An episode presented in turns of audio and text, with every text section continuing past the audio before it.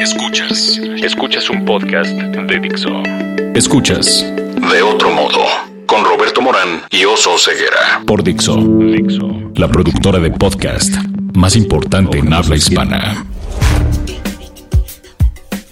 Hola Oso. Hola Roberto. Este, ya es- vamos a las preguntas del final. Aquí en este programa de De Otro Modo siempre hacemos como muchas preguntas y una de ellas es ¿cuál es tu primer recuerdo de la infancia? A ver, cuéntamelo tú y luego se lo voy a pedir a nuestra super mega invitada. Yo lo cuento, mi Sí, primer sí, ¿cuál recuerdo. es tu primer recuerdo? Me acuerdo, híjole, tengo un recuerdo de los, es de los seis años, yo con una, un portafolitos y unas manitas de jaiba que guardé durante tres días porque eso me dieron en el comedor y yo las seguía comiendo. Ese es mi recuerdo más vívido del... ¿Qué Ay, hace? que es un recuerdo muy sensorial. ¿Qué hace un niño de seis años comiendo manitas de jaiba? Durante tres días, además. Y esa voz maravillosa es de Miriam Moscona. Hola, Miriam. ¿Cómo Hola estás? chicos, gracias por invitarme. Y yo quiero preguntarte de tu primer recuerdo. Antes que nada, antes de decir quién es Miriam, porque mucha gente ya la va a conocer, pero ahorita platicamos más. ¿Cuál es tu primer recuerdo? Mm, Yo creo que a veces los recuerdos se quedan marcados cuando, bueno, no es, no es el caso eh, De de, oso. de las, de las jaivas, ¿verdad? Eh, pero sí el mío. Yo recuerdo eh, haber estado en un lugar a la intemperie y chiquitita, no sé qué edad tendría, tres años o cuatro años, y como haberme separado de mi mamá y después haber reconocido el color de su vestido y haberme abrazado de sus piernas y cuando subí la cara vi que no era ella. Y entonces eso me produjo un impacto. Y dijiste, ¿qué va a pasar? O sea, no- las cosas no son como uno las imagina. O sea, no, no, el- ese, ese eh, momento de contacto entre, entre, entre mis ojos y esa señora que me vio con cara, pues entre ternura y quítate de aquí, chamaca, sí se me quedó así como muy fijo. sí, con la- Es un recuerdo viejo, ¿eh? Yo dije cuatro años, pero es probable que tuviera menos. y, y sobre todo, quítate de aquí, chamaca. ¿Qué voy a hacer con esta niña que ya me adoptó? con esos Con chinitos tan bonitos. Ah, pues qué bien, porque mira, Miriam Moscona es eh, autora de varios libros, es escritora y yo digo que es curandera, porque sus visitas que hace al pasado nos ayudan para curarnos. Y siempre lo presumo a toda la gente que esté dispuesto a escucharme, que tomé algún taller con Miriam, en donde me di cuenta que no sé escribir, pero que pues por lo pronto puedo hacer el intento. En inglés se dice fishing for compliments. Fishing, sí, se, Pero se- la- se sí. cae para que lo Te levante. tiras al suelo. Ay, sí, sí, escribí. Y Miriam Moscona lo dijo. Pero ah, ella es una gran escritora y digo esto de curandera porque ella hurga en el pasado y ella busca muchas de estas cuestiones del pasado sin, y esto nos lo- te ayuda a curarte, ¿no? No sé si esa sea tu intención. Mira, eh, eh, tu, tu comentario, tu pregunta me hace recordar a un animal fantástico que aparece en la zoología fantástica de, de- de Borges, eh, en donde habla de unos pájaros que vuelan en reversa, vuelan hacia atrás, porque no les importa a esos pájaros fantásticos a dónde van, sino de dónde vienen. Eh, es una imagen que me impactó mucho cuando la leí, me parece una imagen notable. Y eh, no, no, no, sé qué contestar. Uno no, no, no escribe así como con, con un proyecto de, de, Ahora yo voy de a curar a la autocuración sí. o de, de curación a un, a un lector sería muy presuntuoso. Y el, el asunto que tú dices de hurgar en el pasado, pues si te refieres a mi libro Tela de Cebolla, que seguramente te refieres a ese, eh, lo que me interesaba, y allí sí lo tenía claro eh, en el proceso de escritura, no era tanto contar una, una historia personal o una historia familiar, sino la historia de una lengua, que es el, el judeo español, que es la lengua que, como saben, se trajeron más bien eh, es la lengua que sí, que se llevaron eh, los judíos, la comunidad judía que vivía en España a finales del siglo XV y tras el edicto de expulsión se llevan esa lengua como es absolutamente natural. Si a ti te echan de tu país, pues no, es algo ni que te tienes que preguntar, es la lengua que Te la llevas puesta. Te la llevas puesta. Es más, eh, ni siquiera conoces otra. Entonces hay una dispersión, una diáspora de esa comunidad que eh, va a vivir a diferentes eh, regiones lingüísticas y geográficas. Bulgaria, Grecia, Turquía en una cantidad enorme, eh, el norte de África, eh, que es Marruecos, eh, Portugal, Italia, etcétera. Con el paso de los años, esa lengua que es el español arcaico, que es me conmueve, porque es la infancia de, mi lengua, y si hay algo que, a un escritor lo conecta antes que a su propio género, es, es, el lenguaje, es, su lengua, ¿no? Sí, porque no fuiste a buscar cualquier lengua, es una lengua que venía en parte de tu herencia, ¿no? En parte de tu familia que viene de Bulgaria, ¿no? Por un lado sí, pero yo creo que mi, la principal herencia de la cual viene es mi herencia lingüística. Es decir, el amor que yo siento por el judeo español, eh, sí, por un lado, viene a mi vida a través de mi infancia. Y por otro lado, es la infancia de mi lengua. Y creo que eso, eso me conecta antes que cualquier otra cosa. ¿Ves? Todos tenemos algo perdido en el pasado, ¿no? Y tenemos que ir a buscarlo. Así lo fuiste a buscar tú a Bulgaria. Yo a lo mejor lo iría a buscar a Lagos de Moreno, que era el pueblo de mi papá. y además... Todo lo que escribe él tiene que ver con eso también. Todo ¿eh? tiene que ver con Lagos de Moreno, ¿verdad? A lo mejor yo iría. Y hay una pregunta que, que tú haces en, en el principio de la novela que dice, todos los abuelos de la tierra hablarán con esos giros tan extraños, que era algo que me imagino que te preguntabas cuando veías a los demás niños que no hablaban sus papás en judeo español, ¿no? Y, yo creo que sí, que todos los abuelos de la tierra hablan con giros extraños, porque todos vienen de un pasado diferente, todos vienen de un mundo diferente que era el pasado, ¿no? Y lo vas a recuperar. Y luego hay otra, Ah, hay una cita que veo tú de, un estudio en ensayo que hiciste sobre Primo Levi, en el que balconeas horrible a André Gide, o como se pronuncie, André Gide. Que, que se le ocurrió rechazar a Marcel Proust, ¿no? Y que decía, dices tú, pues es que a quién le va a importar cómo sufría porque la mamá no le iba a dar el beso de las buenas noches, ¿no? Sí, es, increíble y es pobre André Gide porque a veces se le recuerda más por esa, por esa eh, anécdota que por su literatura. Es increíble. A él le tocó rechazar el, primer volumen. Por el camino de Swan. De, Marcel Proust, La busca del tiempo perdido, que es una catedral, ¿no? entonces este pobre hombre pasó a la historia como alguien que dijo, pues, ¿qué creen? Que no. Y eso te lo, lo traigo porque es porque a la demás gente le va a interesar tus memorias, las memorias de un idioma en particular. ¿Por qué? Mira, como, como dije al principio, a mí esto de contar mi propia vida mm, no es lo que me interesaba, de verdad. Pero es a través de mi vida que yo tengo un, contacto con el, con, el judeo español. la gente que vive en México sabe perfectamente que en, las zonas rurales, eh, entre la gente menos escolarizada, hay muchas palabras eh, que, consideramos incorrectas, ¿no? Eh, mucho, nadie, aiga, ancina, onde juites. claro que si un universitario me dice ¿Fuiste? Oye, ¿fuiste? No, sí, se me hacia el chino. Pero cuando yo oigo a un campesino decir eso, sí sé de dónde viene eso. Es, es, el español que se trajeron los primeros pobladores a América y que de alguna manera en las zonas rurales quedó congelado.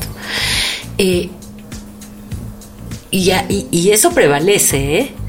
Porque yo cuando he ido a, hablar sobre el judeo español en, en público, la gente Dice, pero si, pero si mi abuelo me dice así. O en Monterrey. mi tía me dice, huerco. totalmente. Que quiere, así me decía mi abuela, que es como, como niño travieso, ¿no? Así eso significa, ay, huerca. ya, y, cuál de tus dos abuelas te decía eso? Porque en tu investigación del idioma, te acuerdas mucho de las dos abuelas, las dos hablaban en judeo español, ¿no? Así es. Sí, ellas, eh, ellas vinieron a México, digamos, en sus 70 años. Es decir, el conocimiento que tenían de ese español arcaico tienes, eh, o abro otro paréntesis, su lengua, su lengua madre era el búlgaro, que no se parece en lo más mínimo al español. Eh, entonces, adentro de sus casas conservaron durante 500 años esa, esa viva esa lengua.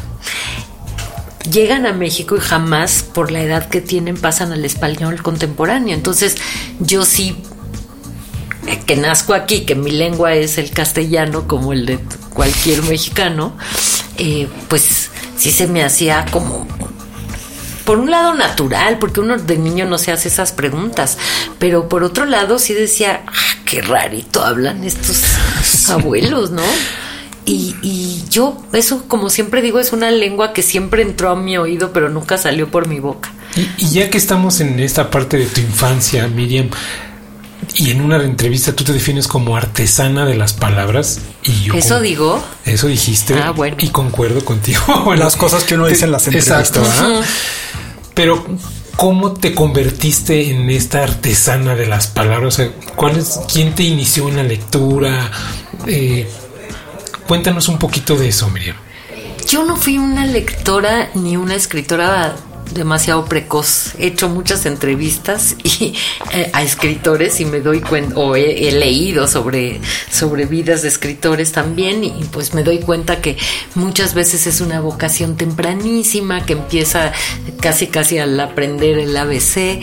Sí me gustaba jugar con las palabras, eso sí lo tengo desde muy chavita. Eh, pero pues ni no, no, no me pasaba ni, ni por la azotea, ¿verdad? El, el, asunto de que yo, yo iba a ser escritora, yo quería ser pues esas cosas exóticas que uno dice de infancia, pero también me gustaba decir que quería ser pintora, eh, con nulo talento. y no estudié letras. Eh, si yo dije artesana de las palabras, lo que lo que yo disfruto todavía hasta el momento eh, actual es el trabajo de ebanistería con las palabras. Me encanta, ya que escribí un texto, pulirlo, eh, dejarlo lo mejor que yo puedo. escuchar las palabras, ver cuánto pesan, cuánto tiempo se demora en la boca decir una palabra, cómo, cómo, cómo afecta semánticamente una palabra a las que están alrededor. Estábamos hablando hace rato de, eh, eh, cuestiones urbanas. Ah. Eh, un edificio puede ser muy bello, pero puede también tener un, un, diálogo muy equivocado con su entorno, ¿no? y pasa en la literatura también. Hay un tono, un timbre que uno debe de conservar. A mí me encanta trabajar con esa parte. Que nosotros tenemos la formación de haber sido, no sé si periodistas, pero sí revisteros y periodiqueros.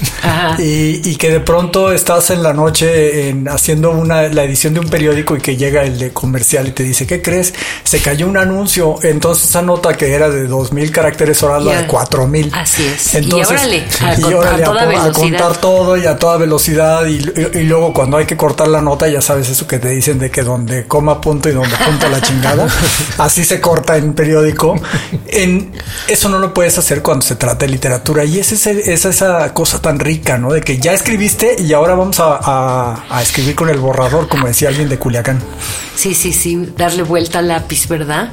Eh, lo que ocurre es que eh, pues uno también tiene que, agarrar la onda que no te puedes engolosinar porque ya escribiste 200 cuartillas y qué bonitas se ven juntas, ah, qué gordito hacen.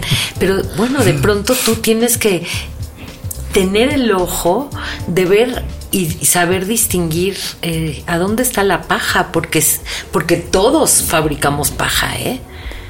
Te lo aseguro.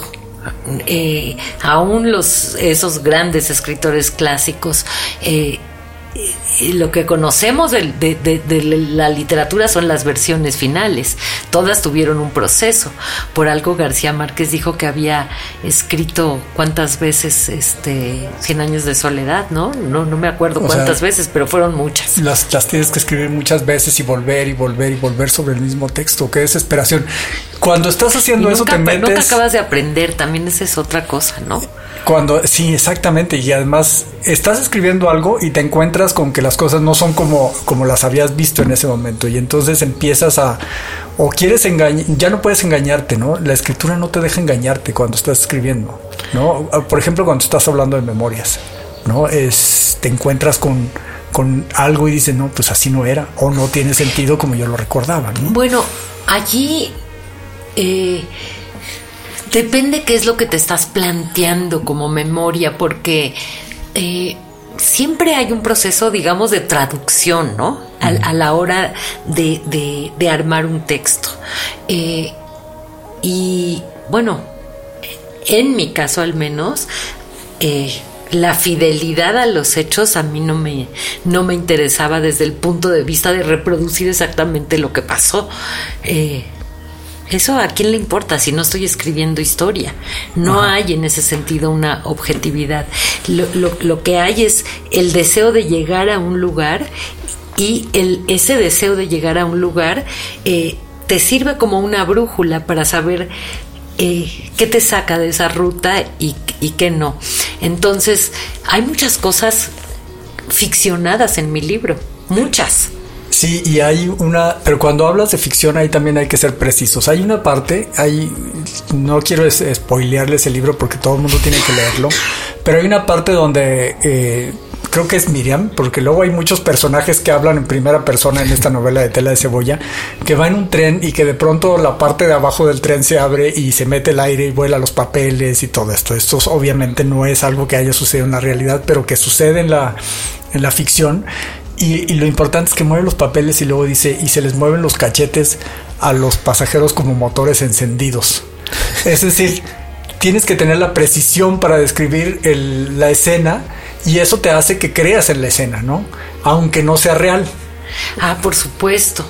Eh, si no, eh, imagínate, no podría existir, eh, por decirte, la literatura fantástica, pero tiene que haber un, punto de verosimilitud, es decir, eh, si, si, creo que alguna vez en el taller hablamos de, esta obra de un maestro que está enseñando a su discípulo a volar.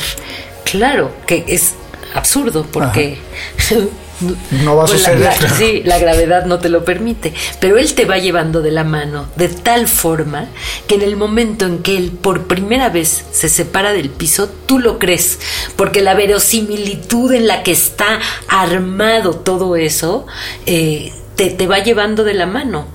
Eh, entonces, en el ejemplo que tú pones, es verdad y está muy bien observado, no es algo que realmente ocurrió, pero está contado porque tiene una función dentro de la historia.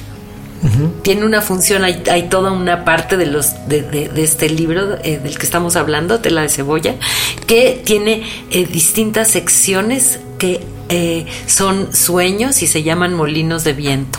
Y ese espacio no quiere decir que todos los sueños que vengan ahí realmente los soñé. Algunos están ficcionados porque tienen esa función de dejarme tener una conversación con mis muertos. Porque eso es lo que... Y con mis muertos y, con esta lengua casi muerta que es el judeo español, en fin, es... Tela de cebollas es, muchas cosas, pero también es una novela de fantasmas. No sé si así lo hubieras visto alguna vez. Ay, mira, fíjate que una chava, este...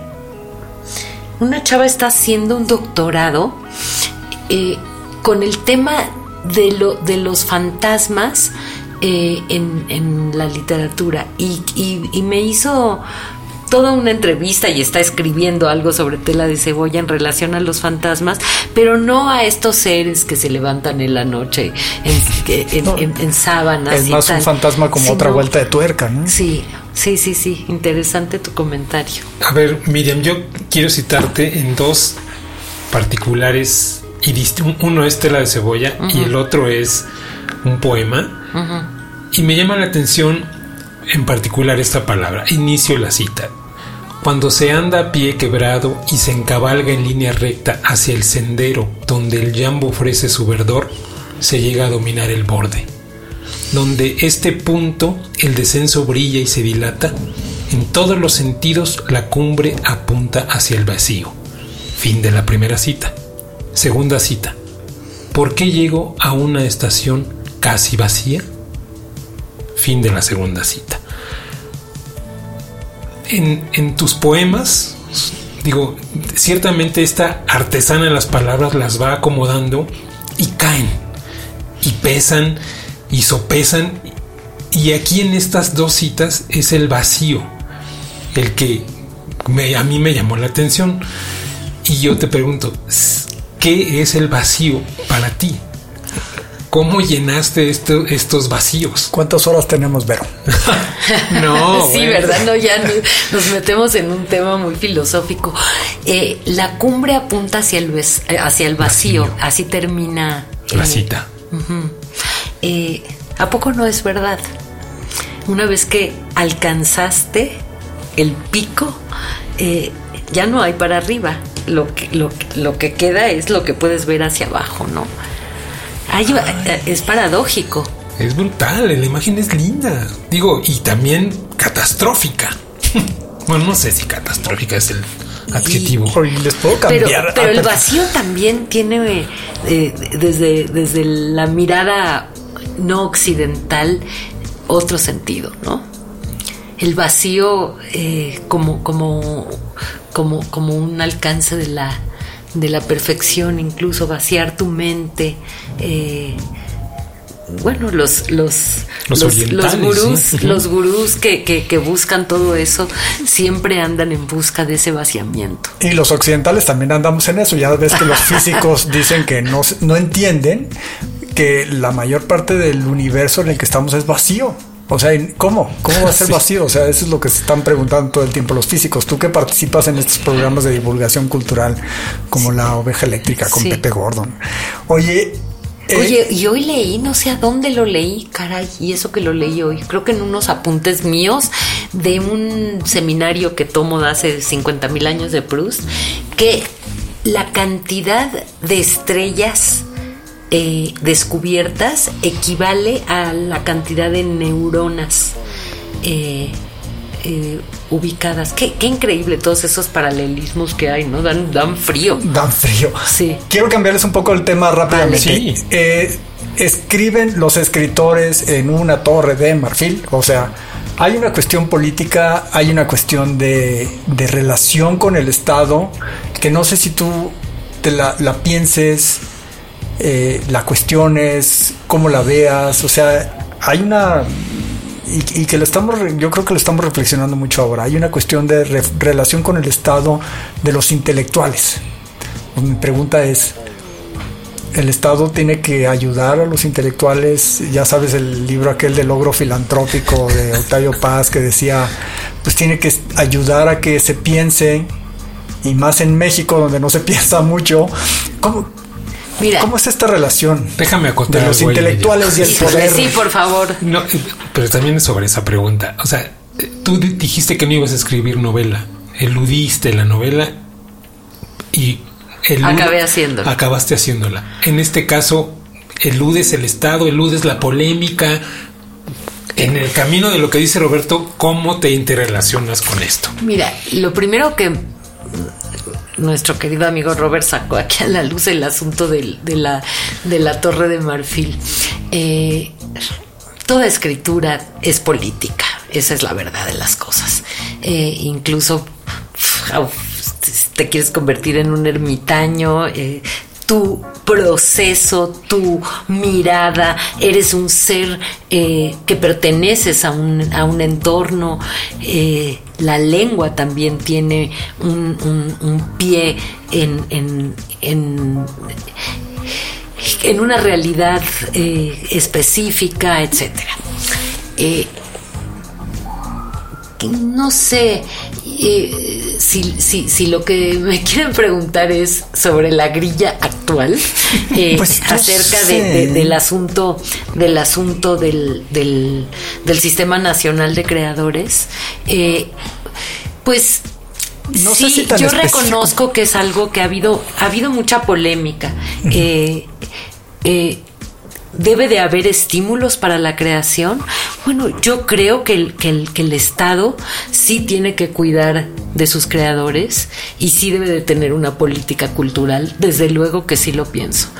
Eh, y lo de la Torre de Marfil ya se ha convertido también en un, en un cliché también un poco, ¿no? Eh, Porque no existe. Digo, si hay escritores a los que les vale eh, poner un, un, espejo para que sea reflejada su, su, realidad.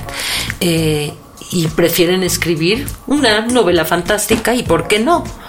Eh, pero eso, ¿qué? ¿Es reprobable?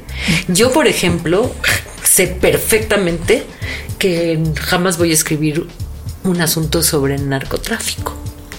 Y no es porque no me importe cómo lo padezco, pero no, no, pienso dedicarle mi no pienso dedicarle mi mirada a eso. Ya bastante tengo con abrir los periódicos todos los días y angustiarme con eso, ni siquiera como lectora. Estoy harta de que toda la recreación en Netflix, en libros, tenga que ver con eso. Me parece muy seria, la, investigación es necesaria. Escuché el programa que ustedes le hicieron a mi queridísimo Héctor de Mauleón, que es de una brillantez y una valentía este eh, admirable, pero... Eh, pero subirse en forma así como oportunista a la plática, pues no, ¿verdad? Es otro, boleto.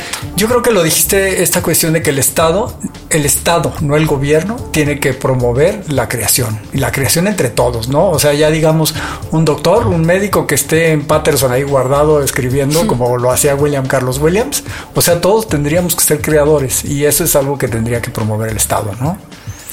Sí, yo creo que eso, el, el, Estado también tiene la obligación, por ejemplo, que en México la ha cumplido bastante mal, ahora está queriendo tapar el pozo después de ahogado el niño, el asunto de la eh, preservación de las lenguas. Y no estoy hablando del náhuatl, del maya o del zapoteco, que son lenguas sanas, que tienen muchos hablantes, pero todas las lenguas que se han perdido, que se pierden todos los días.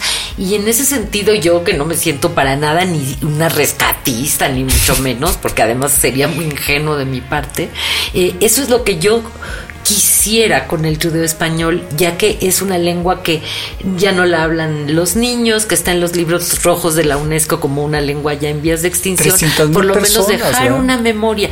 Yo creo que son menos. Uy. Sí, sí, son mucho menos. Pero se oye tan bonito. Pero no se oye, digo, no, no se usa en la, en la comunicación interpersonal. Se oye tan bonito, eh, eh, de veras, eh, vean el principio de Tela de Cebolla, que ya se me había perdido la cita, pero tengo afortunadamente a la autora para decirme dónde está, de cuando llega tu abuela Esther a Sears aquí en México y que llega el primer, a pedir, llega a pedir, señorita, quiero marcar unas firquetas para los cabellos. y le dijeron ahí en el Sears, unas qué y entonces ella afortunadamente habría aprendido la palabra chingadera, ¿verdad? Quiero unas chingadericas, por favor. Y ya con eso la entienden. Ya escandalizó a todo el mundo y acabó con las chingadericas para el pelo, claro. Ah, vamos a las preguntas para ya terminar. Bueno, vamos este al cuestionario pivot. Hijo, soy malísima yo para eso. Qué barbaridad. Pero bueno, si digo que no sé, no sé. ¿Va? Así es. Así puedes claro. paso. Paso, sí. Palabra favorita. Ya ves, soy malísima. Pero palabra favorita, ¿cómo? Por su sonido. Por cómo suena, sí. Ay, hay muchas que me encantan. Las palabras de origen árabe. Almohada, arena, Aldebarán, el nombre de la estrella. Qué bonitas son las palabras de origen árabe. ¿Palabra menos favorita? Eh, ¿Por su sonido o por lo que significa? Sí, en ese mismo tenor, vámonos. Eh, mm, el nombre Berta. Qué feo es. Pobres las Bertas, perdonen todas. Ya me alzaron la mano por aquí. no hay borrador. es que ella se llama Berta. No, no, es porque nos queda un minuto. ¿Qué te prende creativamente, emocionalmente? La belleza. ¿Qué no te prende? La falsedad. ¿Qué sonido o ruido te gusta? El gong. Junto a mi oficina hay uno y suena cabrón, vibra la panza. ¿Qué sonido o ruido no te gusta? El claxon. ¿Qué otra profesión intentarías? Astrónoma. ¿Qué otra profesión no intentarías? Eh, doctora, porque soy malísima para eso. ¿Cuál es tu grosería favorita, Miriam? Uta. y eso todavía no es. es la que más digo sin querer. ¿Cuál es tu modo de transporte favorito? El que más me gusta es el tren. ¿Y cuál es tu libro favorito? Que es más difícil. Sí, más difícil, pero pues en busca del tiempo perdido, probablemente. Ah, yo no podría así tan rápido. Miriam, qué maravilla que viniste. Oye, quiero borrarlo de la platicando. No, ahorita yo voy a ir a. Tengo una cita con una escuela que se llama Berta, entonces no importa. Este. Berta así se llama. y había una tienda en Guadalajara que era súper importante que se llamaba Novedades Berta. Es que el sonido. Sí. Eso. Que es, no sé, hay algo en, en ese sonido que me que me hace como avispa en el ojo. Pero tu tía te va a se va a enojar contigo, ¿verdad? Sí, ¿verdad? Oye, vean, por favor lean Tela de Cebolla porque tiene una, una, abuela que en toda la novela jamás dice que es mala, pero dices, ay Dios mío, con esa abuela que la quería perder como a la perrita. ya, ya veremos eso. Muchas gracias, Miriam. Gracias a ustedes. Dixo presentó De otro modo con Roberto Morán y Oso Ceguera.